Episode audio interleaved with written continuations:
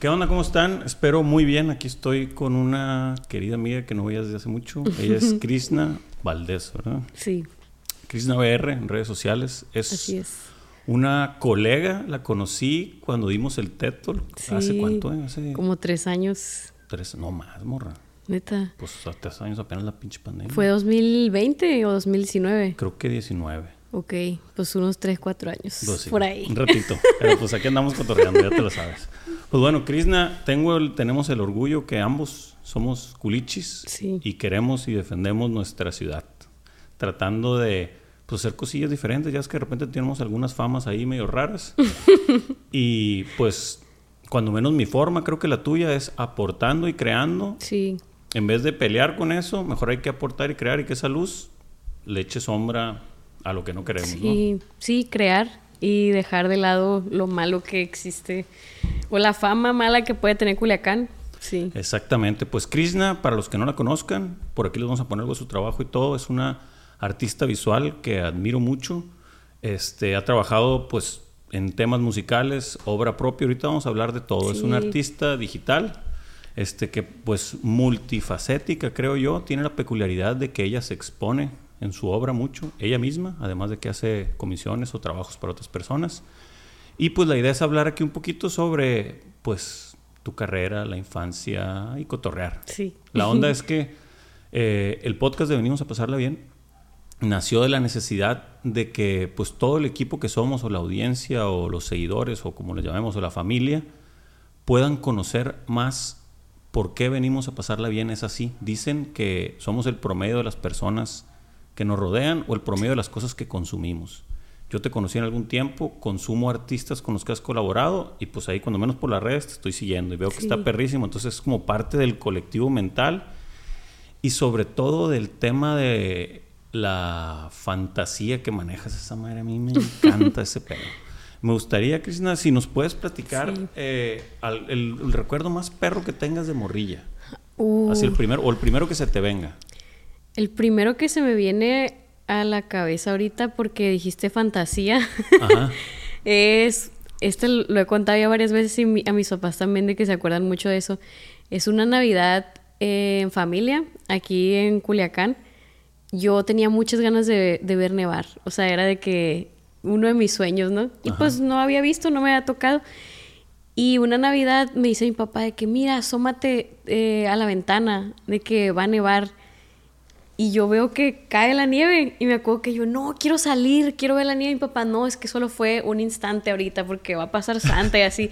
Yo, la verdad, de chiquita era muy inocente, o sea, aparte de eso, vivía muchas otras historias que me contaban mis papás y mi hermana de que yo vivía en mi fantasía, la neta, de que como también era la, pues soy la más chiquita, como que todos cuidaban esa fantasía para mí, hasta con los problemas, como que le ponían crema a los tacos con todo, pues. Y esa Navidad yo llegué a la escuela, me acuerdo de que a la primaria el otro día de que, ah, nevó en Culiacán y así, y todos de que, qué pedo, de que ni al caso, pues, de que cuándo va a nevar aquí en Culiacán. Y pues ya que crecí, yo recordaba esa historia, pues, y es de que ya luego me contaron mis papás que era mi hermano, desde la parte de arriba de la casa, de que tirando, no sé, era A lo mejor era.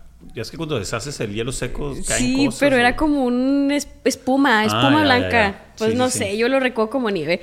Y ese es un recuerdo que tengo bien bonito de la Navidad porque yo juraba que había visto nevar ahí. Y se me hace muy bonito porque, o sea, ya de grande recuerdo muchas cosas que hasta les pregunto de que eso fue cierto o eran ustedes como que haciendo una historia para mí. Y eso con muchas cosas, ¿no? Y, pero obviamente ya que crecí es de que todavía más bonito porque en ese momento es un recuerdo que dices de que, ah, qué chilo, vi nevar. Claro. Pero de grande es de que no, era toda mi familia haciendo un complot para, para que yo de que me piñara, ¿sabes? Qué bonito, no manches. Sí. Qué perro. Oye, ¿te- ¿sentiste que, que detectas el sentimiento ahorita en retrospectiva de qué sentiste cuando viste eso? O sea, fue como. Y yo me impacté porque pues también era la plática como que para ver nevar tienes que ir a otro lugar, ¿sabes? Entonces en ese momento fue de wow. Y yo era bien inocente y la neta me la creí, mira. Qué perro. yo no neta. pregunté nada. Sí, fíjate, yo tengo también algunas historias así como de ilusión. Bueno, no era tanto de ilusión, ahorita me acordé de una. Mi, yo vivía en las quintas, ahí en el parquecito de la Puebla, hay un parquecito. Y me encantaba subirme a los árboles, pero machín. De que treparlos. Así. Treparlos y estar ahí. Era un trip mío. Y siempre la hora de, de cuando se metía el sol, era cuando pues iba, cuando estaba morro iban por mí caminando, pues. O me tenía que ir a la casa porque pues, te tienes que bañar y eso que es que de morro todo un día temprano. y yo les decía, ay, pero ¿por qué tienes que, por qué me tengo que meter si, si aquí estoy, no hay ningún problema, no sé qué? Y me dicen, lo que pasa es que tienes que cenar. Ajá. Y yo, órale. Y ya como a la semana siguiente me doy cuenta que los, los árboles se llaman jaimitos. Tenían una fruta rara, así rara, como un kiwi, pero amargo, entre tamarindo y kiwi era así, como peludillo. y voy y le di- mi papá llega por mí, me para bien paciente conmigo, güey, pobrecito.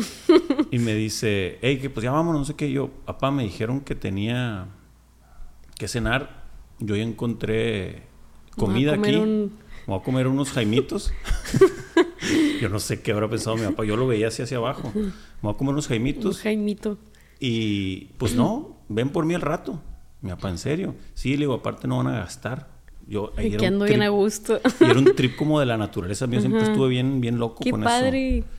Y ya me quedé ahí y mi papá, digo, esto tuyo estuvo mucho más chilo, pero el güey ya después me platicó que fue y se, se puso en otro árbol para que no lo viera y se sentó a esperar el tiempo y a que yo bajara ya después de que sacié mi rollo. Y me dijo que ya cenaste, arre.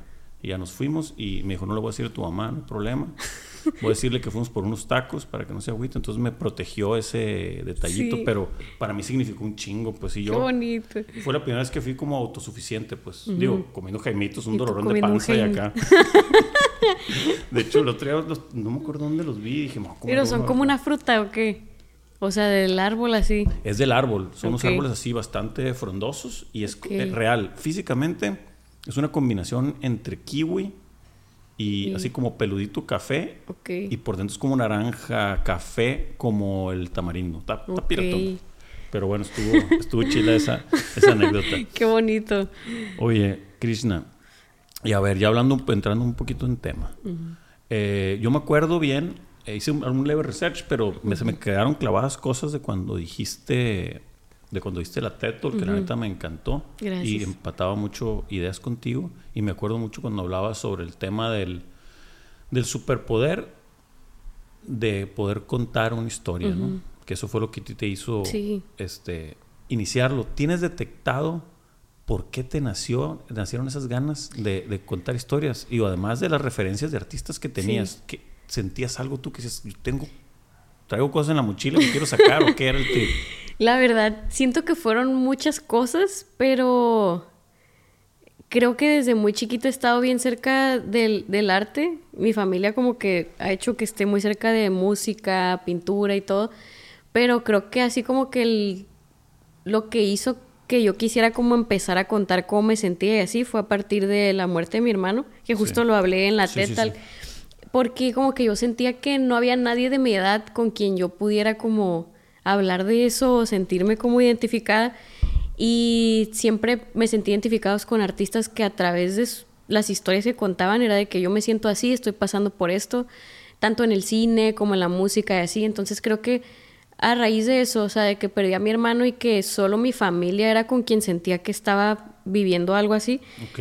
eh, como que ahí dije, ok, quiero contar esto, pero no sé decirlo como que con palabras, lo quiero hacer de una forma visual, que obviamente a esa edad no lo pensaba así, ¿no? Como de, ok, voy a hacer una obra, sino que recuerdo que yo empecé con lo de los fotomontajes que hacía de que Paint y así, y ahí me di cuenta que pues es una manera como mal hecha ahorita que los veo, ¿no? De que me da risa.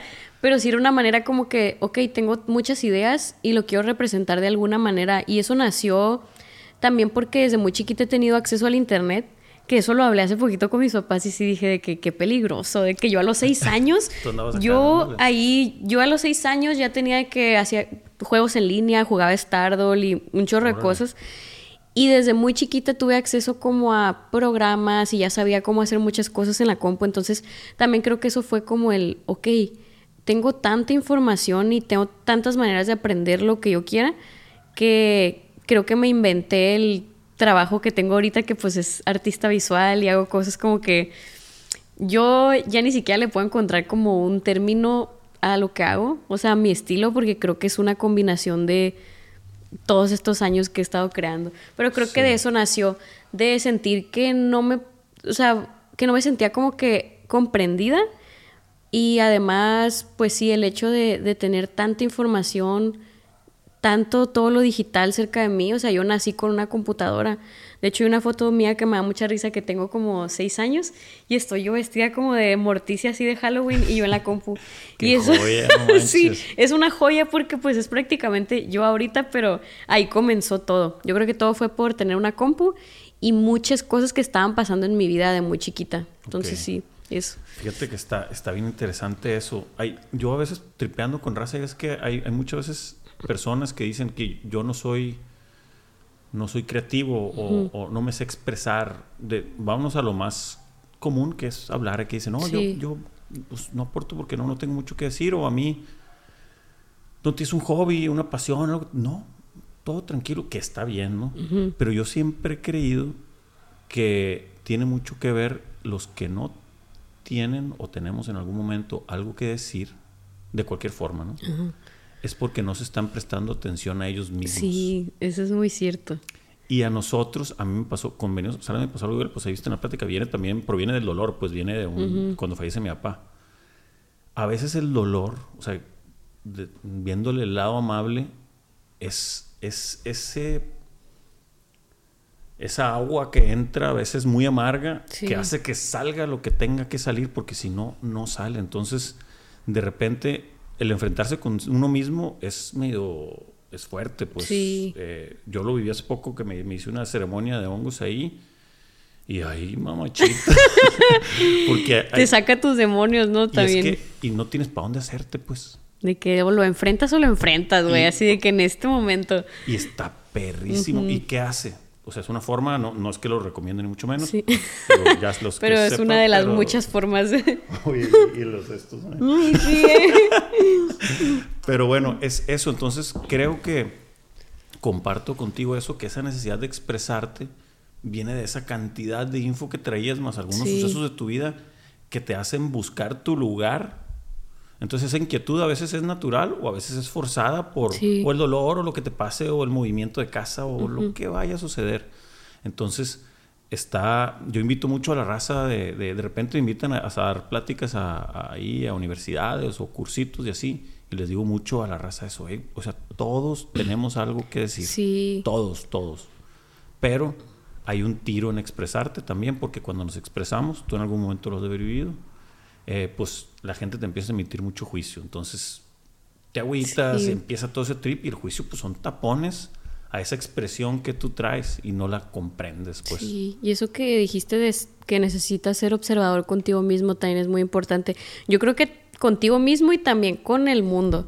O sea, yo cuando me preguntan así de que cómo le haces cuando tienes un bloqueo, de que cómo sales de eso, a mí me basta con observar lo la vida. O sea, como que a veces pasas, das por hecho lo que tienes, las personas que están cerca y como que cuando pierdes la inspiración o te sientes bloqueado, yo creo que también es eso, que dejas de ser como un niño viendo las cosas por primera vez. Exacto. Creo que también en, en eso es como cuando dices que no eres creativo, es porque estás pasando, estás dando por hecho lo que ya tienes en tu vida y no lo estás viendo de una nueva manera, o sea, no lo estás interpretando de una manera distinta, porque yo creo que cuando uno está chiquito, el cielo te llama la atención, los colores, cualquier cosa, y siento que para ser creativo es tener eso en tu día a día, o sea, que cada cosa que pase te pueda como impresionar Claro. y hacer ver las cosas de una manera diferente, la neta. Claro, totalmente. De hecho, ahora subí un post a Venimos. Yo, yo estoy bien clavado con eso del niño interior. A lo mejor es ya porque estoy viejo.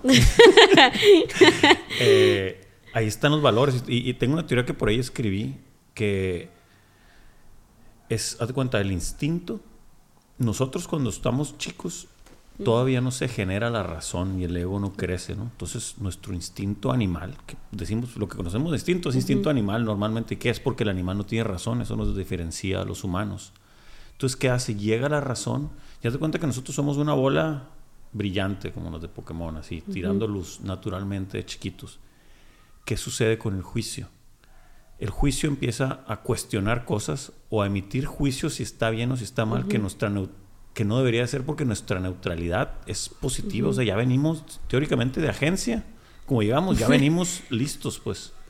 Entonces, esos juicios, tanto autojuicios como los de los demás, empiezan a tapar esa luz de esa pelota. Entonces, de repente hay gente que la logra tapar, entonces ese instinto natural todo lo cuestiona, entonces algo que quieran decir, algo que quieran hacer, lo cuestionan y todo el juicio anterior de gente que lo emitió lo tapa, entonces congela las decisiones. Entonces está bien perro eso que, digo, volviendo a lo de niño, son esos valores. Yo también Sí. el, el tripeo mucho en, en- en observar, o sea, y ya, yo también pues me dedico a cosas visuales, y tú que lo haces, o sea, hasta el ver cómo se mueve una palmera. Sí. O sea, tú en el trip, das- ya es que las fotos que haces con animación Sí, las animadas, sí, sí. eh, no sé en qué momento normalizamos hasta cómo nos movemos. Sí. Está bien cabrón. Sí, yo, yo también en apreciar la naturaleza he encontrado mucha inspiración. Y eh, la naturaleza está ahí siempre, la- el agua, la playa, o sea, todo eso, como que cuando lo empiezas a ver como normal es cuando pierdes esa, eso que te impresiona como cuando estás chiquito, cuando vas a un nuevo lugar. O sea, si no lo quieres ver como niño, velo como turista. Cuando Así hasta es. la torre que una persona que vive ahí ve todos los días, para ti es impresionante. Yo creo que es eso con todo lo que está en tu vida. Y, y obviamente a veces es difícil, ¿no? O sea, no digo que siempre uno esté como de que romantizando todo, pero también creo que eso es parte de, de nunca perder como esa ilusión de hacer cosas nuevas. Y eso que dices del juicio, sí, o sea, uno crece y como que ya le va dando más cosa a hacer como que cosas nuevas, crear Así o simplemente hablar de lo que sientes o piensas. De lo que crees, exactamente. Sí, Ese es sí, un tiro. sí. Yo siempre platico mucho con mis amigos eso de que qué perro si hubiéramos más gente expresando lo que piensa. Y no me refiero a hacer un poema ni andar en la calle hablando, Ajá, no, nada más no, una nada más conversación, no hablar. Hay que hablar de todo, pues, pero adentro está la neta y, y- y es algo que no es replicable porque, pues, lo que tú, si tú y yo ahorita vivimos, se nos cae ese vaso, tú vas a vivir una cosa y yo voy a vivir otra. Entonces, si Sí. compartimos eso, yo siempre pienso así como en circulitos que se topan. Imagínate que amplíes tu existencia hablando, o en tu caso con tu trabajo. Sí, Las personas algo. con tu trabajo. Yo, yo te seguí conociendo, Krishna, por tu trabajo. O sea, no había vuelto a hablar contigo Sí. nunca. De repente cierto. ahí un like o un cómo estás, hasta ahí. Pero voy viendo lo que expresas, lo que escribes y no manches, qué perra forma. O sea, ahorita siento que fue como cuando fuimos al Taipac a cenar. sí, Antes de que no ha pasado el tiempo. Exacto, y, y creo que tiene mucho que ver eso. Sí. Cuando expresas, pues la gente te conoce y mantienes viva la, ese, ese instinto, esa flamita de, pues del cotorreo de la vida, pues. Qué chido. sí, eso es muy bonito. Creo que sí puedes conocer mucho a alguien con lo que sea que cree. O sea, lo que escriba, lo que... Hasta si no eres artista, con lo que sea que te guste, de que si te gusta una película, una canción, como que a mí me gusta mucho también como que analizar un poquito a las personas de esa manera de que el arte que consumen o el que hacen, como que siento que es, algo muy bonito. ¿Cuál es tu película favorita? Inception. La de... madre. Sí, Con es que traigo un trivio de que con los sueños también, de que yo, mis amigos agarran cura cuando les digo que yo sueño conceptualmente, Hola, ¿viste cómo- porque siento que me despierto y digo, "Ah, soñé eso por esta situación en específico que está pasando en mi vida, mi cabeza lo conceptualizó, es que suena bien mamón, pero o sea, eh, como a eso me dedico en la fotografía y en lo que sea que hago, que prácticamente me gusta contar cosas, pero no hacerlo como literal. Como que siento que mi cabeza con los sueños lo hace así también como un concepto. Qué perro, ¿no? Pues claro, Sí. claro. De, de hecho, pues casi, digo, de, de lo que he consumido de, de tu arte y tu trabajo, como lo decía al inicio, trae este sesgo de, fantasía, de sueño, sí, la neta. Son sí, como es sueños. como un sueño. Oye, ¿y te pasa en, en alguna de las obras o algo que las veas? Sí, he soñado con La- obras. o sea, ves la, o sea, Sí. ves la escena, pues, Sí, sí, y la replicas. Sí, de hecho he escuchado que no todas las personas tienen el poder como de visualizar imágenes, o sea que hay personas que solo como que cierran los ojos y no pueden como ver imágenes. Yo todo lo veo muy lúcido, o sea, y de los sueños también los recuerdo colores, o sea, no sé si se sueña en color, bueno, no sé yo, pero o sea, creo que me levanto y tengo imágenes muy lúcidas de lo que sea que sueño. ¿Tu película favorita cuál es? Es Amelie. ah, esa también es icónica. Sí, neta. ahí me, me, me tripió mucho. Es, es que eso, es eso, la Ajá, fantasía, pues. sí. El creerse cosas y, y- y cambiar realidades, Sí. creando cosas, pues yo ves todo lo que pasa ahí. Sí. Y también creo que fue la primer película. A mí me tocó cuando tú, tú la viste ya, eh, Sí, ya. refrita, pues. A mí me tocó cuando salió, la estuvo grande. nominada al Oscar. Sí. Y la fui a ver al cine, me acuerdo solo. Y fue mi primer ¿Cuántos años tenías? No sé, tendría 12. Ah, y fue tu primer enfrentamiento de... Enfrentamiento con el cine europeo. Ok, ya, ya. O sea, esa corrección de color muy burda, amarillosa, cálida, nunca había visto, o sea, pues veía lo que llega aquí al ya, cine. sí. Estaba en Monterrey, allá me mandaban de morro y vi la película y pues ya ves la historia, Sí. todo, de que, qué pedo con esta madre. Me impresionó así de sobremanera. Fíjate, ahorita analizándolo, como que por ahí me da. Soy medio melicesco. A lo mejor Me te voy a lasear el pelo y me lo voy a cortar así. el pelito aquí. Sí, a Meli me gusta machín. Sí, fíjate, ahorita que decías eso de normalizar, te comparto algo que ya lo había platicado alguna vez. Hay un güey que se llama Epicuro. ¿Cómo? Epicuro, es un Epicuro. filósofo Ok. de la época de Descartes y Sócrates y todos esos plebes de antes de Ok. Cristo. Era como el más hipioso. Y ya para resumirlo, en su teoría, su, su filosofía era, haz cuenta, lo contrario al estoicismo, que era, en la vida solo existe dolor y placer El placer. solamente. Pero la ausencia de dolor es placer. Ok. Entonces, de esa forma, la ausencia de dolor era, uy, si te levantaste. No es, no es como que, "Uh", no, sino, si no existe el dolor, Es... ya porque naciste en la Ya. sintonía del placer. O sea, eso veniste, vienes de un acto de amor o de un acto de lo que sea. Eres una creación de la nada que vino. O sea, el concepto más grande de creatividad que hay, pues es que nazca un morro Sí. que trip. Eso nunca lo has tripeado en tus Eh, rollos. o sea, ahorita que lo estás diciendo yo de que es, es cierto. Oye, nosotros que la creatividad y que nuestra obra, espérate. Mm. Sí. Crear un mini tú es algo todavía más intenso. aparte, Sí, un mini tú y luego con unos aparatillos que tenemos ahí que no sabemos ni qué rollo, pues, qué cerebro ni qué nada. Qué es una madre animal, eléctrica y la verdadera magia y todo. Y yo acá. ¿no? es que este- estoy- lo hice como las conexiones eléctricas. Sí. Bueno, bueno. Y esa madre es un, a mí me tripea Sí. locamente. Y siempre he dicho, le tengo envidia a las princesas, a las mujeres. Porque digo, no mames, yo que soy bien clavado, ¿cómo hubiera sido si tuviera un hijo? Digo, no tengo Sí. hijos todavía, pero sí, yo, o sea, Si pudieras contra crear un- eso. Yo la neta siempre he dicho que la mujer es superior en muchas cosas. La mayoría más bien, la neta, es más trucha. Sobre todo porque su máquina es más inteligente. Su máquina. Ya los tips que agarra cada quien, pues cada quien. Sí. ¿no? Pero su máquina, o sea, el feeling, por ejemplo, de repente hay temas de que, pues a veces la mujer y que esto del feminismo o el machismo, mil cosas que hay. Pero si te vas a lo más burdo de poner a los dos monos, Sí. Que Un uno hombre- puede tener dentro de sí otro ser humano. O sea, un hombre, por más que quiera a su esposa, a su hijo, a su perro, a su chamba, jamás va a vivir el amor de una mujer traer a un humanito al mundo. Esa Sí. madre, ya con eso nos ganan, pues. Yo siempre he dicho, Sí, nos está ganan. muy cabrón. Yo me, me, me pongo bien acá con ese tema y he escrito algunas cosillas de que, ay, güey, está, está perro. Este, oye, Krishna, de repente nos vamos y tripeamos, pero volvemos a, a- a- a tu me encantó, trabajo. me encantó. Este, ¿en dónde encuentras tú la inspiración principalmente? Yo sé que siempre es chambeando, yo soy de los Sí. tuyos, la neta.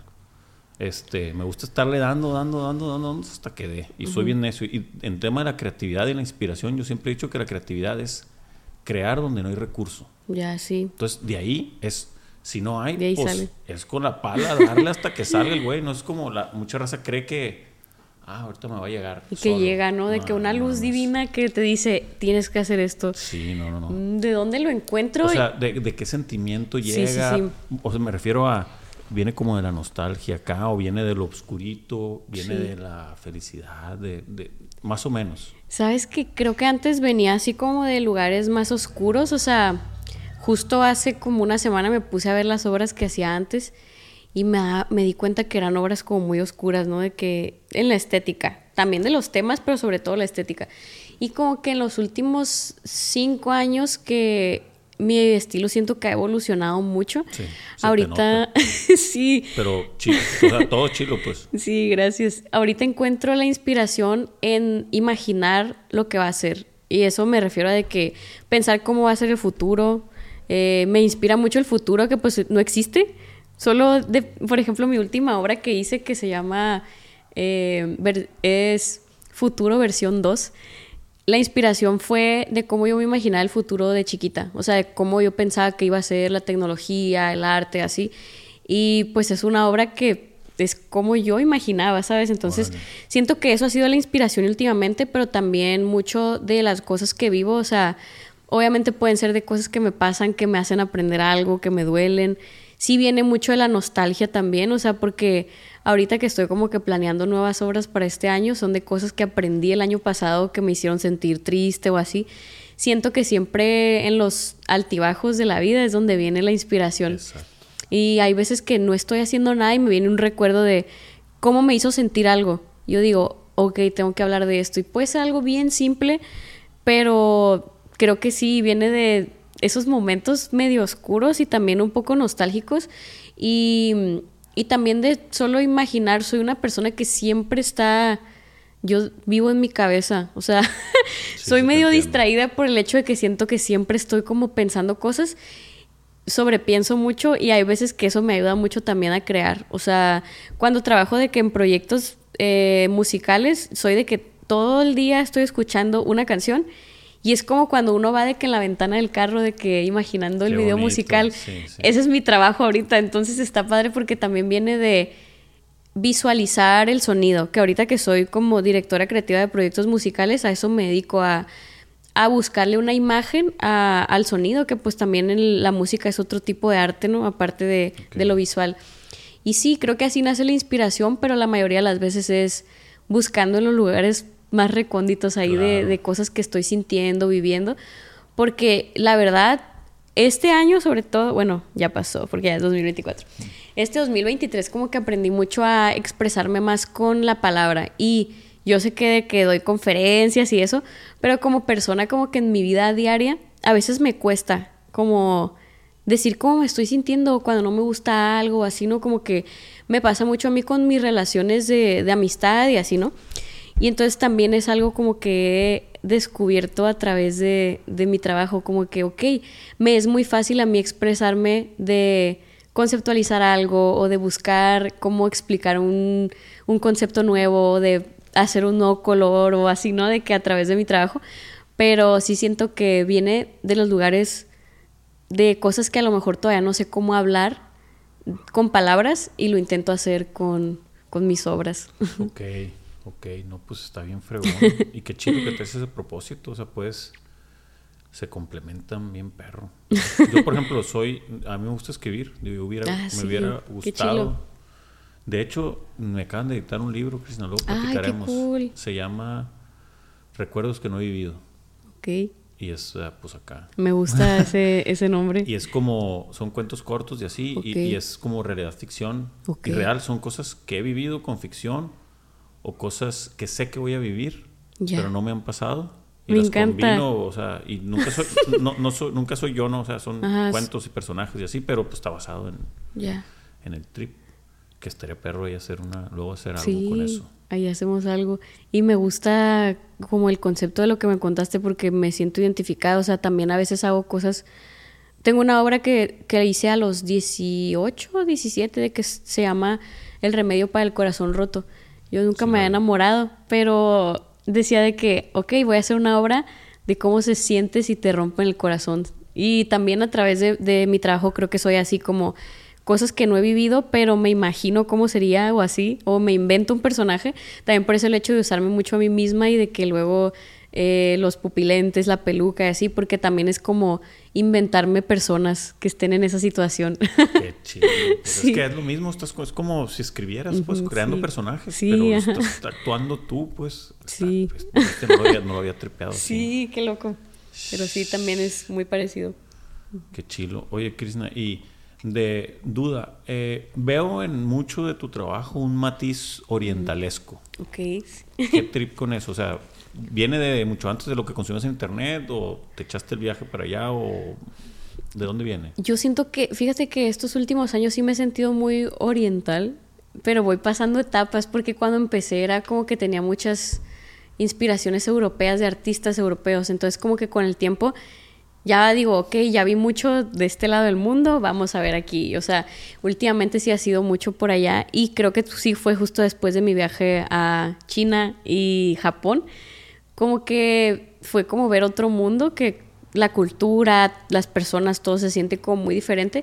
Y sí siento que ha influido mucho a mi trabajo últimamente. Como que sí veo las piezas que estoy haciendo y digo de, ok, yo no veo anime, o sea, voy, a, voy a entrar en, en, eso, pero sí, como que siento que es más inspiración así de la cultura y del, del mundo como que puedo ver, pero también que últimamente me han gustado más artistas de por allá y así, como que creo que es, es eso.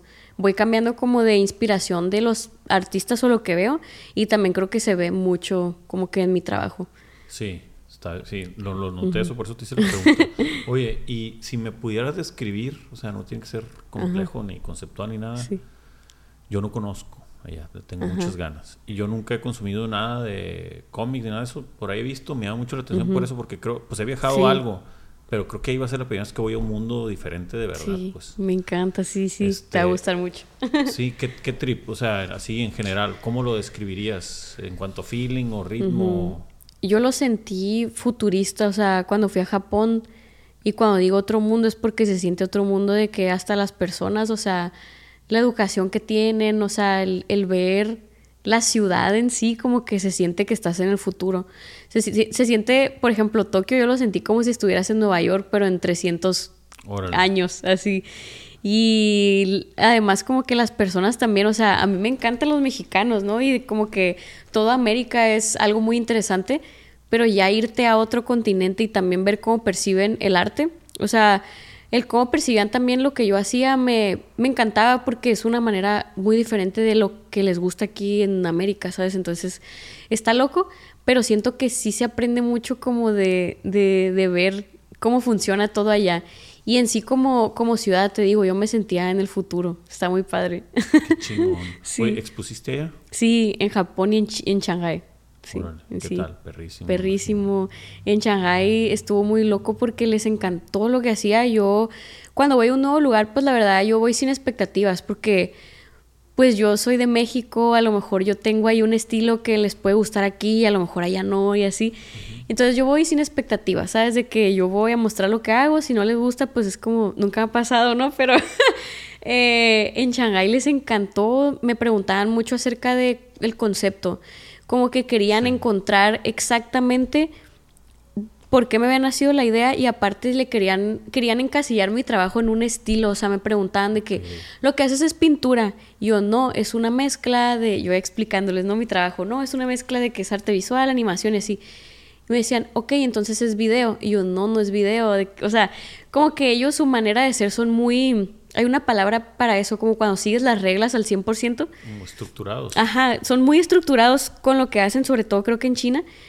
Eh, que ellos querían una respuesta al 100% de qué era lo que yo hacía. Sí, como meterte la cajita, pues. Sí, como de que paso por paso explícame cómo haces esto. Y es de, ok, entonces pintura. Ok, entonces foto. yo, no, es una mezcla de esto. Y uno de, ellos me dijo algo que se me quedó grabado así de que hasta la fecha. Me dice, ok, siento que es porque tú vienes de un país donde tienes la posibilidad de ver todo en el internet, tienes libertad al 100% yo ni siquiera puedo postear de que en Facebook o así, algo así me dijo porque ellos no tienen como que las redes abiertas, o sea, no pueden ni siquiera usar las redes libremente, creo que ni tienen Insta y así, y me dijo eso de que, ok, creo que la libertad que tú tienes para expresarte es gracias a de dónde vienes. Y yo de, tal vez, pero se me hizo interesante que lo viera de esa manera. Y también con una obra que se llama El prisionero, uno de ellos me dijo de que yo interpreto esta obra como cuando no te puedes expresar, así como nosotros de que cuando no podemos poner lo que sea aquí, así. Yo de wow, o sea, qué bonita manera de verlo porque, o sea, esa obra pues habla de otra cosa, ¿no? Pero está a mí lo más interesante de cuando yo voy a otro país a exponer es eso, el que alguien llegue y me intente explicar lo que ve en, una obra. Porque está bien interesante de que la neta siempre termino diciéndoles de, sí, sí, porque está bien padre el, lo que ellos pueden ver de algo que yo hice a lo mejor por una idea hasta más simple de cómo ellos le encuentran un significado. Y sí siento que mi exposición que más me marcó ha sido la de Shanghai, porque llegaban conmigo a eso, a darme sus interpretaciones y a querer encasillar mi trabajo en un estilo.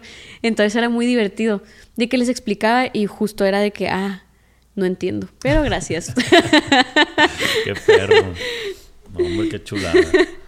Oye, Krishna, y a ver, me gustaría que me platicaste porque me hice nuevo fan del tema del del concepto que trabajaste el concepto completo para Brati. Sí, toda la dirección creativa del álbum. Dirección creativa del álbum, ¿te metiste a video también? Sí, también.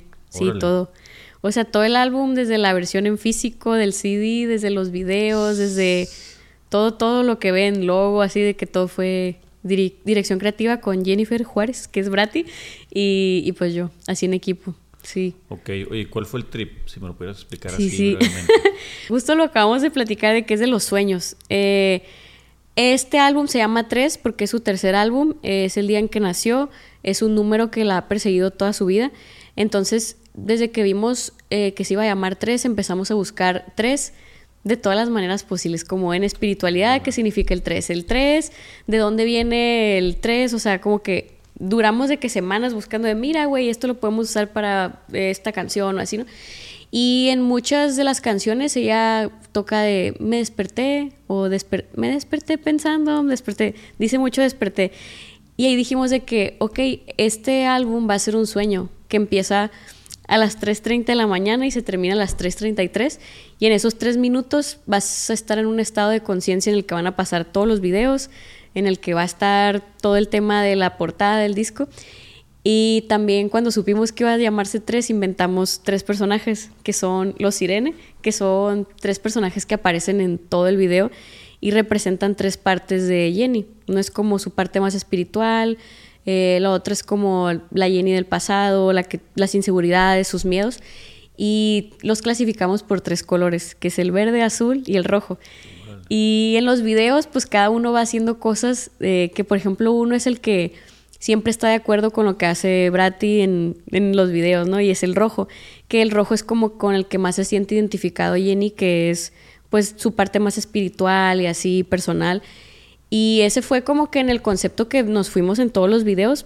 Por eso pasan cosas medio raras de que hay un video en el que está como en un concurso en el que lo obligan a ser otra persona, luego está en un camión, o sea, pasan cosas muy random porque el tema es cómo se siente un sueño, o sea, que luego estás en un lugar que está tu mamá, tu tío, o sea, todo el tema va alrededor de los sueños. Y también el disco justo comienza con una frase que nos inspiró a hacer esos personajes que son los sirenes, los tres changos esos, de que empieza diciendo algo de que si algún día llegan los aliens por ella, y esa frase ya la puso porque es su pesadilla más recurrente. Y cuando empezó eh, el primer video de este álbum, los Sirene, que son estos tres personajes, llegan por ella y como que la raptan. Y es por los sueños, las pesadillas que ha tenido ella. Nos juntamos prácticamente a platicar nuestros sueños. O sea, de que una vez yo soñé esto, güey, yo estaba en la escuela haciendo esto y luego pasó esto y así. Y ya con eso fuimos conceptualizando la historia de los videos, que si los ven juntos, todavía faltan algunos de salir, ¿no? Pero si los ves juntos, todos tienen una conexión. empieza cuando ella se levanta, pero en realidad está soñando. Y, y pues ahí va a terminar, todavía no termina. pero todos están conectados así como que con las cositas que están pasando y hay como easter eggs de que te van contando lo que va a pasar en el próximo video y así. Y también lo de la portada son puras flores blancas, que nosotros le pusimos nombre a esas flores que cualquier persona dirá que son margaritas, pero nosotros le llamamos silfios, que es una flor que ya se extinguió eh, y que también tiene que ver con el símbolo de el 3. El 3, eh, el corazón es un símbolo del pico y 3, y de ahí sacamos el logo que hicimos que son tres corazones. Ah, y antes existía una moneda de esta flor que era el silfio, que son las flores que nosotros metimos como en el concepto del álbum. Y la moneda también de que la metimos en los videos y así. O sea, conectamos toda la simbología de que del 3 con personajes y en los videos y así.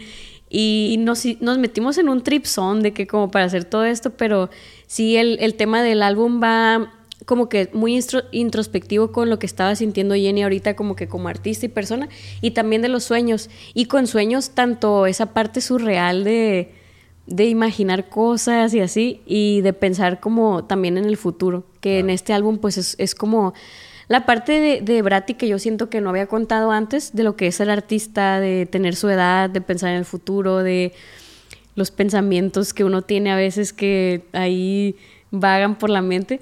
Pero sí, justo todo es inspirado como también en el Dreamcore, que es la estética que Sí, puede sí, tener sí. como un sueño, pero sí. De Qué chido, neta, felicidades. Gracias. perrísimo. Ahorita lo estamos platicando ahorita que empezamos. Perrísimo y felicidades a Brati también. Una gran obra hizo. Sí, se rifó. Y qué chilo tener esa conexión con, con alguien, porque yo también que ando en la creatividad, de repente las ideas las exponencia el que las cacha. Porque a veces la gente no Sí. las quiere cachar. Y si hay alguien que te entienda, Sí, no lo que mames, acabas de es una joya esa madre. Sí, de hecho yo siento con ella de que y tenemos una conexión culichi, yo le digo así de que cada que... perro, parece nombre de película acá. Porque justo el día que nos hici- hicimos una junta que ya teníamos aterrizado que iban a ser ciertos personajes y así, llegamos de que con palabras clave o conceptos de que para los videos y a nosotros la verdad todavía nos sigue impresionando de que a veces nos imaginamos cosas parecidas, o sea, que ella llega y dice, oye, quiero hacer esto, pero como que ayúdame a, a verlo en el lenguaje como visual, ¿no? Porque ella se le puede ocurrir algo y obviamente ya como que trasladarlo al idioma visual pues es otra cosa. Y está bien chilo como a veces sí se nos ocurre lo mismo y está muy loco eso porque nosotros le decimos a eso nuestra conexión culichi porque se nos ocurren cosas muy parecidas aún cuando todavía no hemos hablado de nada. Y, y está muy bonito porque yo creo que no cualquier persona puede entender como lo que de lo que estás hablando, con lo que escribes o lo que haces. Y el tener esa conexión con ella está bien bonita porque nos hace crear esas historias que solo nosotras vamos a entender al 100%, pero la verdad los fans también se emocionan como de encontrar esa conexión, ¿sabes? Claro, no, esa conexión y con todos esos símbolos y cosas es como si, pues, hay muchos cositas que andar descubriendo, se convierte en algo bien interesante, está Sí. muy nutrido de energía. Sí. Eso que dices de la, de la conexión, yo siempre he creído que tiene mucho que ver con una conexión sentimental. Ujú. Puede ser amistad, a veces con las parejas, Sí, amor, pero sabes, sí. Creo que con la amistad, que yo es mi valor favorito, lo prefiero que el amor. Digo, para mí el, Sí. el amor es una, debe de ser una amistad evolucionada Sí, si, si, si guardas los valores que tienes con un amigo y los pasas a la pareja, te la pasas Sí. bien perro, no mames, no, no te están cagando el palo, como dicen. A ambos casos eres Sí. más tolerante, lo, lo ves como símbolo de Sí. diversión, te entiende, le platicas tus trips, todo eso. Sí. Entonces, sí, qué bonito eso. Creo que también algo que he aprendido mucho ahorita que estoy como que en la Ciudad de México es el valor de la amistad y de cómo existe el amor en muchísimas maneras. O sea, ahorita que dices eso de la conexión que tenemos en la amistad, creo que es eso de que Jenny y yo nos queremos demasiado, o Sí, sea, nos, nos amamos, la neta, así de que, y creo que eso es lo que también hace de crear un hijo como es su álbum, que no, sea algo tan bonito, ¿sabes? Y yo lo Pero veo, esas madres las veo hasta, yo soy muy fan de la amistad. De hecho, hay un libro, te lo voy a recomendar. ¿Cuál? A ver si antes de que te vayas te lo doy. Un mini librito. Lo escribió Aristóteles hace el Ok. 340 antes de Cristo. Se llama fuerte. sobre, sobre la amistad. Librito. Lo lees y dices, ¿qué pedo con este vato? Haz de cuenta que lo escribió un morrillo ahorita. Tiene dos mil años vigente esa madre. Increíble está. Pero bueno Me encanta, sí. Ese tema de la amistad, creo que eh, cuando hay una conexión verdadera, que tiene mucho que ver el no juicio, volvemos a eso. Una verdadera amistad es cuando eres más niño con esa persona, Sí. cuando conservas esos valores, porque no hay juicio, comprendes, te diviertes, etcétera. Yo hasta creo que hay una físicamente, energéticamente, hay un puente, pues, donde las ideas, la ilusión, Sí. hasta de repente, a mí me pasa con compas, yo, acá, ¿no? Bien, voy a decir que amigos tiene este güey, pero hasta de mis compas favoritos, hasta a veces puedo saber que, que traen algo. Sí, Entre eso, vatos, eso güey. pasa mucho. Entonces, yo digo que esa madre, o sea, más que algo brujesco y acá, hay un puente, Sí. hay un puente que a diferencia de otras personas, pasa la info más fácil. sí, Entonces, eso está muy bonito. puente, todo el tema de la creatividad, todo eso es una chulada, no manches. Sí, sí, poder trabajar también con un compa es una experiencia bien bonita. O sea, yo empecé a trabajar en equipo, la verdad, hace poco, o sea, porque antes era de que solo autorretrato y así. Y ahorita que estoy trabajando mucho en equipo, pues estando allá y haciendo otros proyectos, se siente bien bonito, o sea, de que sobre todo cuando trabajo con mis amigos, como que esa conexión que haces de trabajo y Sí. la amistad es, es inigualable. La neta amo. Es, es me jugar, encanta. pues, jugar sí, es y jugar. ganar billete, aparte, sí. perrísimo. sí, me encantó la neta, jugar y hacer dinero. Sí, no, qué chingón. Sí, a mí me ha pasado en algunas ocasiones con, con, con bastante raza. Y cuando en el tema de la consultoría de marketing, lo que estoy haciendo yo, fíjate, es que me, me clavé con el tema de las energías. Me puse yo acá brand friend, me quería poner psicólogo, pero estaba muy chacalón. Voy y hablo con los dueños y pues como la vida me ha golpeado y he superado y he leído mucho y he platicado mucho, ahí medio me la sé y pues he tratado durante, a los 19 años empecé con marketing. Entonces tengo 20 años en esto, ¿no?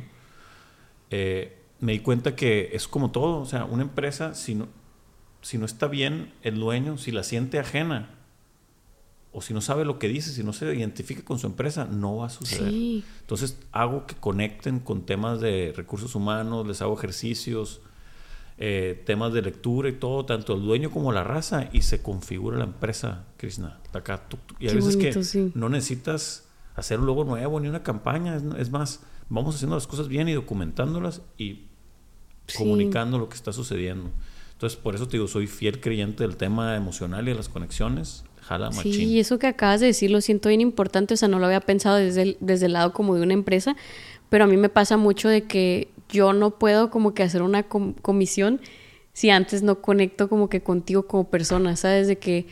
Y yo soy esa persona que si trabajo para tu proyecto musical, neta, me vas a encontrar siendo tu fan, o sea, yo soy esa persona, pues entonces sí creo que es muy importante como hacer esa conexión de que lo sientas tuyo o que te sientas parte de para que hagas algo pues desde el corazón, la verdad, o sea, totalmente no y los resultados son bonitos. Exactamente, pues es que es la fuente de energía inagotable y los sentimientos y, son los que conectan, o sea, no ningún lenguaje, nada, un sentimiento que conectes, ya creas un vínculo y ahí se queda el güey, negativo y positivo, hay que tratar de que sea positivo, ¿no? Sí. Fíjate que ahorita que platicaste lo de los changos, yo siempre he sido fan de los changos. Eh, y una vez, hace como dos años, estaba con unos amigos músicos y así, estaba una... Era animanóloga, yo no sabía que existían, que es especialista en animales y ahí ve las vidas pasadas. Y un tripsón, una chilena, le sabía machín. Ya, pues me acerqué, a ver, ¿qué onda? Y ahí voy a apostar, me empiezan unas preguntitas acá. Me dice, eres chango. Y yo, este, pues, a huevo. Pues Simón, qué perro, ya, pero ¿qué onda? Y pues yo siempre, tengo amigos que me dicen chango. Ajá. Y ya me empezó a hablar cosas bien chilas, la neta, unas, unas cosas, pero me dijo, pero ponte trucha porque tú vas a ser caballo. Ok. Ay, Mario, ¿qué es caballo? ¿A qué pues se refería con eso? Me dijo que todas, que tengo que conservar la magia del chango, que es el juego, la creatividad, una bola de cosas. Me echó un rollón, pero tengo que, tengo que solidificarlas porque el no tener orden en eso no me ha hecho libre. Y yo nací para ser libre en mis ideas y en mil cosas. Entonces me dice, te vas a convertir en caballo, tu destino va para allá, tenlo presente. O sea, el caballo significa libertad, fuerza, vas derechito a un lugar acá, no andar como jugando tanto. O aprovecha ese juego para la inspiración, para otras cosas más. Bien chila. Y pues es hora que no me suelte el pinche chango. bueno, pero todos en algún momento somos changos. Sí, estuvo perra la plática, la neta. Qué perro. Oye, Krishna, y eh, platícame un poquito ahorita de tu vida en el, en el DF. Me dices que estás independiente. Sí. ¿Principalmente estás en tema musical o andas en...? La verdad, este 2023 fue full proyectos musicales. De hecho, estuve a full en el proyecto de Brati. O sea, era de que estuvimos en todo este año porque pues el álbum salía en noviembre. Eh, mi vida en Ciudad de México, la verdad, ha cambiado mucho de que desde que me fui como que descubrí muchas cosas nuevas pero sí justo dentro de la música, del el lenguaje de, dirección creativa, que es pues prácticamente hacer las ideas realidad, creo que eso es lo que he aprendido mucho ahorita ya. Me he metido también en el mundo como de dirigir videos musicales, que me encanta porque yo siento que está padre la foto y lo que hago como que de animación, pero ya llevarlo a otro idioma donde puedes contar más cosas eh, es muy interesante. Y en la ciudad pues me he encontrado también con muchos amigos que se dedican a cosas parecidas a lo mío, de que foto, video, 3D, entonces también ha sido aprender mucho de ellos. Sí, rodearte de raza para aprovechar las herramientas y las así habilidades. Es. Y lo que dijiste así de que pues eres las personas con las que te rodeas, creo que allá me hace sentir muy orgullosa eso, ¿sabes? De que un amigo un día está trabajando con esta persona que yo admiro mucho y luego me enseña esto. Entonces creo que ya ha sido constante crecimiento, aprender mucho de mí y eso es lo que más atesoro ahorita, como que siempre estoy aprendiendo algo y siempre me estoy equivocando para aprender algo nuevo. Entonces es como una evolución constante en la que voy descubriendo como que cosas nuevas que quiero hacer. Y ahorita la verdad ya este año lo quiero dedicar mucho también a hacer obra propia porque estuve como que Eh, de hecho, 2023 solo hice una obra propia que fue la que te conté que se llama Futuro versión 2. Y este año me quiero dedicar a eso porque quiero hacer justo una serie de, de sueños. Órale. Porque tengo ahí de sueños que he guardado y como que estoy, estoy conceptualizándolos ya como para hacerlos en una obra. Y le vas a poner concepto para que sean varios sueños, pues. Sí, quiero hacer de, de varios que he tenido por ahí. algunos ya los he hecho fotos, pero sí he soñado otras cosas que algunas van para hacer como video y otras ya animaciones. O sea, ya Chilo, en... la neta. Sabes que yo hace poquito, yo no sé por qué se me vino a la mente, pero te lo platico. Eh, pues yo me dedico a la creatividad, marketing, Ajá, etcétera. sí. Eh, Pues en venimos a pasarla bien, pues nace y esto, y pues se convirtió en algo ahí ya, pues mediano, ya somos varias razas y así. Y es como mi recreo, ¿no? Sí. Porque, pues venimos, pues la ropa, digo, no soy de vestirme muy acá, pero pues los colores que me gustan, todos los colores son iguales, de venimos me paso de de repente volteo y 12 cosas tintas y valiendo mal. Pero bueno, eh, practico mucho, es como un recreo, es un patio, porque la comunicación, ahí hago la comunicación neta en la que yo creo y comparto cosas que ya viví o que me hicieron sentido, las comprobé, ahí les van, ahí les van. Entonces, no es marketing, estoy platicando la evolución que he tenido en mi vida, no más. Me encanta, sí. Bien bonito, la neta, y siendo bien honesto, y platico lo malo también. Este, y bueno, el tema de creatividad y todo, pues está, venimos, estoy con mis clientes, todo, pero yo traía el trip de que traía ganas, soy fan de la creatividad en todos sus sentidos. Dije, a ver, quiero practicar la creatividad en otra cosa. Y la neta, la cocinada no se me da, la he tratado. Ni a mí. Más bien, experimento mucho queriéndole meter peligro y me cae para el perro. Pues. De cada Neta diez, yo. Uno, uno jala, de cuenta. Por eso solo me hago comida a mí misma, porque es de que, a ver, yo pruebo mis cosas, pero ya. Y tú sola no, ni más malo. yo está bien culera. Este, y me, ¿sabes qué hice? Me metí a estudiar perfumería. Ah, mira, está interesante. A la bestia, un qué tirón, tal? tripsón, bien perro. Y ahí sí mi, mi perfumillo se está macerando. Ah, qué cool. Este, y aprendes todo desde las notas altas, las bajas, Qué loco. el- los olores. Los, los olores, está interesante. El olor es una, es una, no me acuerdo el nombre, es como una fórmula química. Tú a, a un coco, tú dices, ah, olor a coco. No es olor a coco. Lo que pasa es que ese, e- ese objeto, esa fruta, tiene mucho de esta sustancia natural.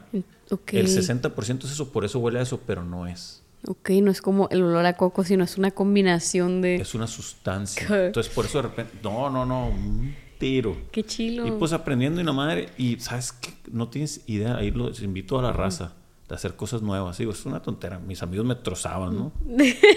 pero- Ey, pero qué chilo, la neta. O Pero manches la ilusión. Me acuerdo cuando hice el primero, tu digo, primer perfume. pr- pruebitas. Primero haces un chorro de pruebitas chiquitas. Son con aceites, ¿no? Así, y un, un aceite que es la base y todo esto, porque por el tipo de frasco no le pueden... El alcohol hace que dure, pero tiene que ser sellado, hermético, porque se vuela. Ahorita es con otros tipos de aceites, ¿no? Y vieras el placer de estar creando. Me sentía un Sí, niño qué y, chido. y de imaginarme un olor. A mí me gusta mucho, pues aquí te das cuenta, o sea, los colores así, lamparitas, tinto, café, azul, bohemio, luces bajas, o sea, todo así. La madera, todos mis perfumes así eran. Y fue a ver, eh, en base a una bebida que me gusta mucho, a ver, voy a tratar de cómo sería un perfume, de cuenta. Y yo tripeando, ya, pues a ver, le voy a poner cardamomo, mandarina, tal. Y el estarlo haciendo, no, bueno, me estoy clavando, Ya pero se me antojó aprender. neta, te, te va a volar la cabeza a ti, Sí. Sobre todo tú que andas, o sea, dentro de, creo que dentro, dentro de tu obra, es mi percepción, hay una mística de muchos sentidos, aunque solamente sea visual, por el movimiento que hay, el matiz que tienen las cosas, de repente se ve como si hubiera neblina, esa neblina huele a algo. Sea, imagínate que hagas una experiencia sensorial, morra. y que también tuviera olor, ¿no? Que te metieras perro. la obra acá y unos pinches olorcitos. de que, a la estaría muy perro. No, me invitas. Qué loco, sí. Sí, la neta te lo recomiendo. Ahí tengo el Sí. cursillo, te paso el link. Sí. Y me puse a practicar acá, perrísimo. Y bueno, era eso, practiqué. Dije, pues a lo mejor era mi don la creatividad, no lo sé. Yo creo que la practiqué mucho y se convirtió en mi don. Sí. Este, y practicaron otra cosa, haz de cuenta que no importa todo lo demás, Sí. algo nuevo. Y es el mismo feeling de cuando me llega una idea y hago una estrategia. Lo mismo, pero con la nariz, o sea, un- Sí. un bien locochón. Sí, qué padre. O sea, entonces yo creo que nuestro don es la creatividad y puede estar en cualquier lenguaje. Yo sí siento eso. Eso es, morra. O sea, el, el- el músculo.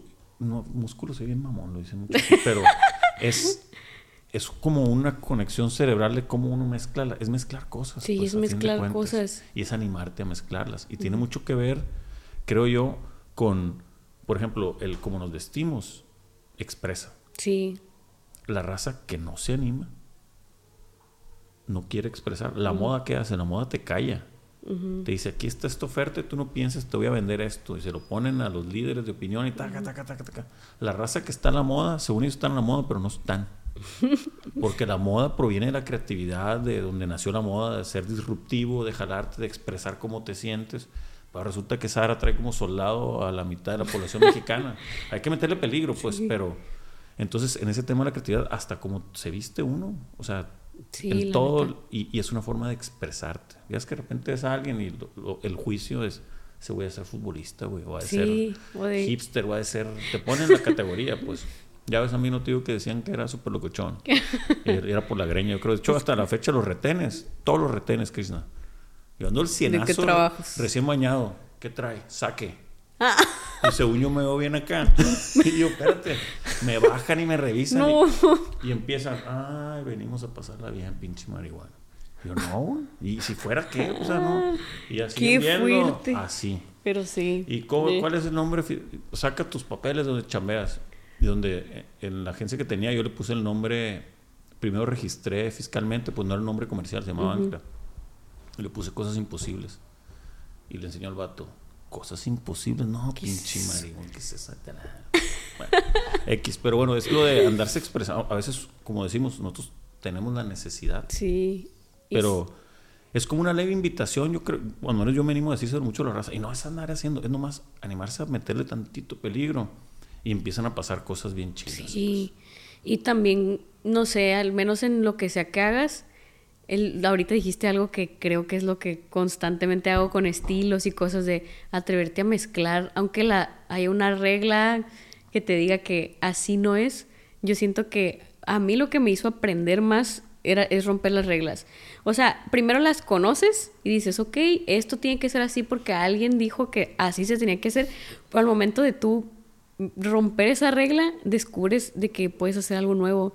Y también eso creo que te lleva como a indagar en qué cosas nuevas puedes hacer y está bien interesante. Sí, Yo siento que todos los nuevos estilos que se han hecho en música, arte, cualquier tipo de arte, siempre es porque rompieron una regla de que mezclaron algo que no se tenía que mezclar. No sé, hasta en la música creo que también pasa eso Sí, cuando sí. nace un nuevo estilo. Son dos cosas que a lo mejor no tienen nada que ver entre sí, pero se les encuentra una conexión y se crea algo bien padre. Yo en esto pienso como en, en Motomami de Rosalía, de que mezcló reggaetón con jazz y eso es algo que obviamente a lo mejor alguien ya lo había hecho, pero no, no había pasado como de esa manera tan, tan pop que se terminó haciendo ese álbum.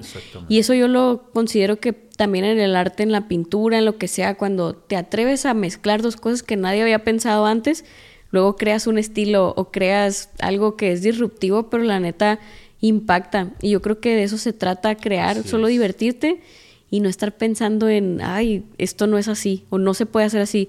Todo se puede, aunque haya reglas. Exactamente, no, y, el, y el- pues de la teoría del orden y el caos, el caos es mucho más fuerte que el orden. Eso es teoría de verdad. sí, Entonces, desordenar un poco crea más energía, a veces buena, a veces mala, pero tiene mucho más fuerza. Entonces, animarse a mezclar y eso está perrísimo. sí. Muy bien, Cris. Oye, algún, yo creo que ya estamos por terminar, nos echamos casi la hora. Ah, bien rápido, bien. no sí, Luego nos echamos otro. Sí. Muy buena la plática. Este, yo, a mí me gusta mucho a los morros. eh, Estoy escribiendo un librito de Venimos, ah, qué padre. que es como el O sea, compilado de todo lo que he leído, aprendido y así, con diferentes formatos. Bien, está, está así como muy comercial, pero con carnita chila. Y se trata mucho, ese librito que yo me hubiera gustado que me dieran cuando tenía unos 22 bolas. Ah, No, y no es, un- no es de que supérate, no, no, no, es Sino- que carnita, chécate. En nuestra opinión venimos, ahí tengo un poquito de filosofía, estos son los corrientes, esta está buena, esta, esta, unas anécdotas, aprendizajes, está, está, chilo. eh, que a la raza que se anda animando, porque eso no es una profesión sencilla en la que andan, y los que lo logran son pocos, y felicidades que ahí vas en el camino bien chido. Gracias. ¿Algún consejillo a los plebes, o que estén estudiando, o que ya estén grandes que se quieran dedicar a esto? Sí, mi consejo es, eh, hay veces que parece que las cosas pasan de la noche a la mañana, o sea, cuando un artista tiene éxito, cuando ves que alguien la super rompe, dices, ¿de qué? ¿De dónde salió? Como que, wow, qué suerte. Pero las cosas toman su tiempo y la paciencia te va a llevar más lejos que la inteligencia. Ay, ya, madre, qué buena frase. Sí, alguna vez me salió en un, ¿cómo se llaman? Las galletas de la suerte. Órale. Mi galleta me dijo, tu paciencia te va a llevar más lejos que la inteligencia. Y la verdad yo creo que soy un, me considero ah, medio inteligente, la verdad, pero creo que con el tiempo me he dado cuenta a veces de que no es como que soy talentosa o que soy muy inteligente en algo, sino que solo soy paciente y obviamente no solo me siento a esperar a que pasen las cosas, ¿no? pegarle. Sino que soy paciente y al mismo tiempo estoy trabajando, pero yo veo algo que tenemos la generación de ahorita y la- obviamente la más chiquita, que se nos hace que el tiempo pasa bien rápido y que no pasa nada, como que queremos todo rápido. Tenemos a todas las personas en una llamada, en menos de un segundo tenemos información de lo que quieras, pero así no pasa en la vida con las cosas que tienes que hacer. Entonces, mi consejo, la, la neta, para lo que quieras hacer en la vida, si lo quieres hacer de una manera que dure y que perdure en el tiempo y lo que sea, yo creo que ser paciente y seguir trabajando al mismo tiempo. O sea, constancia y paciencia mezcladas para mí son una bomba. Eso es Porque todo. sí, porque a mí también me ha costado ser paciente, o sea, a veces digo de, ¿por qué esta persona lo está haciendo más rápido? Y volteas a otro lado y ves que alguien va más rápido, pero nunca sabes, nunca sabes de verdad la historia de esa persona. El compararte también con los demás es algo que todos los artistas vivimos porque es como que volteas a ver el plato y lo ves más lleno, Sí. pero nunca sabes qué rollo. Entonces creo que no mirar al plato ajeno para que no se te enfríe el tuyo. y también ser muy paciente porque las cosas no pasan de la noche a la mañana, aunque parezca que sí. Creo que eso, en lo que sea que hagas. Buenísimo, gracias. Y te, te agradezco también el, el consejo. Si quieres, Mm. dinos tus redes, Krishna. Mis redes, Para que te Bye siga la los Krishna. que no. Soy como Bye Krishna VR. Lo voy a deletrear porque está difícil mi nombre. Es Bye, así como Bye de por y K-R-I-S-H-N-A VR. Perfecto. Pues En muy bien. Este, ahí vamos a poner también el, el- el link para que te Muy sigan. bien. Y pues buenísimo, neta, Krishna. Gracias. Muchas gracias. Qué Muy buena plática, eh, sí. sí. Me quedé taca, taca, taca, taca. Sí. Pero bueno, ya de repente hago capítulos muy largos y la raza no, no, no se clava. Mejor luego hacemos una segunda y nos vamos directo por la, neta, carnita. ¿Sale? Sí, muy bien. Muchas gracias. Gracias, morra. Machín Muchas rico. gracias, de verdad. Gracias, plebes. Que lo disfruten.